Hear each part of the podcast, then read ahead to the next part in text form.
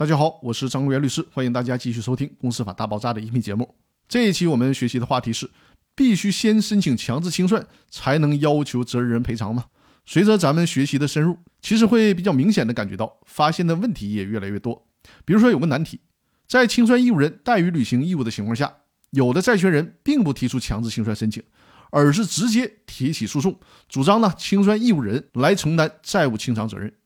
对于这类案件，人民法院是否应该直接受理呢？还是说应该要求债权人先申请强制清算，之后才能提索赔的请求呢？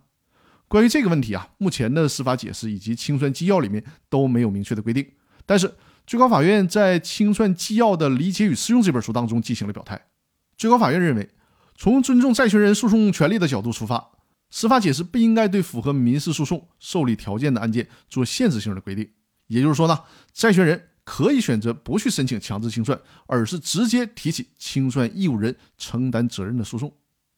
清算纪要之所以提出第二十八条和第二十九条这两条的意见，一方面是给予债权人行使相关权利以更多的选择，另一方面呢，也是在规范无法清算案件的审理，从而引导债权人首先考虑通过强制清算程序维护其权利。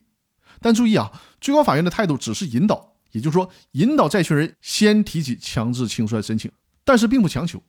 债权人也可以直接提起要求清算义务人承担赔偿责任的诉讼。以上就是本期和大家分享的内容。如果大家在实践当中有任何的法律问题，也都可以和我联系。我的联系方式就写在了《公司法大爆炸》的移民专栏里边。如果有公司股权架构设计、公司章程、股东协议的起草，以及代理股东之间争议纠纷的诉讼案件、制定股权激励计划等等相关公司股权的法律服务和常年法律顾问服务的需求，我和我的团队愿意为大家提供这方面专业的法律服务。那好，我们本周的分享就到这里了。更多内容我们下周继续。感谢各位的收听。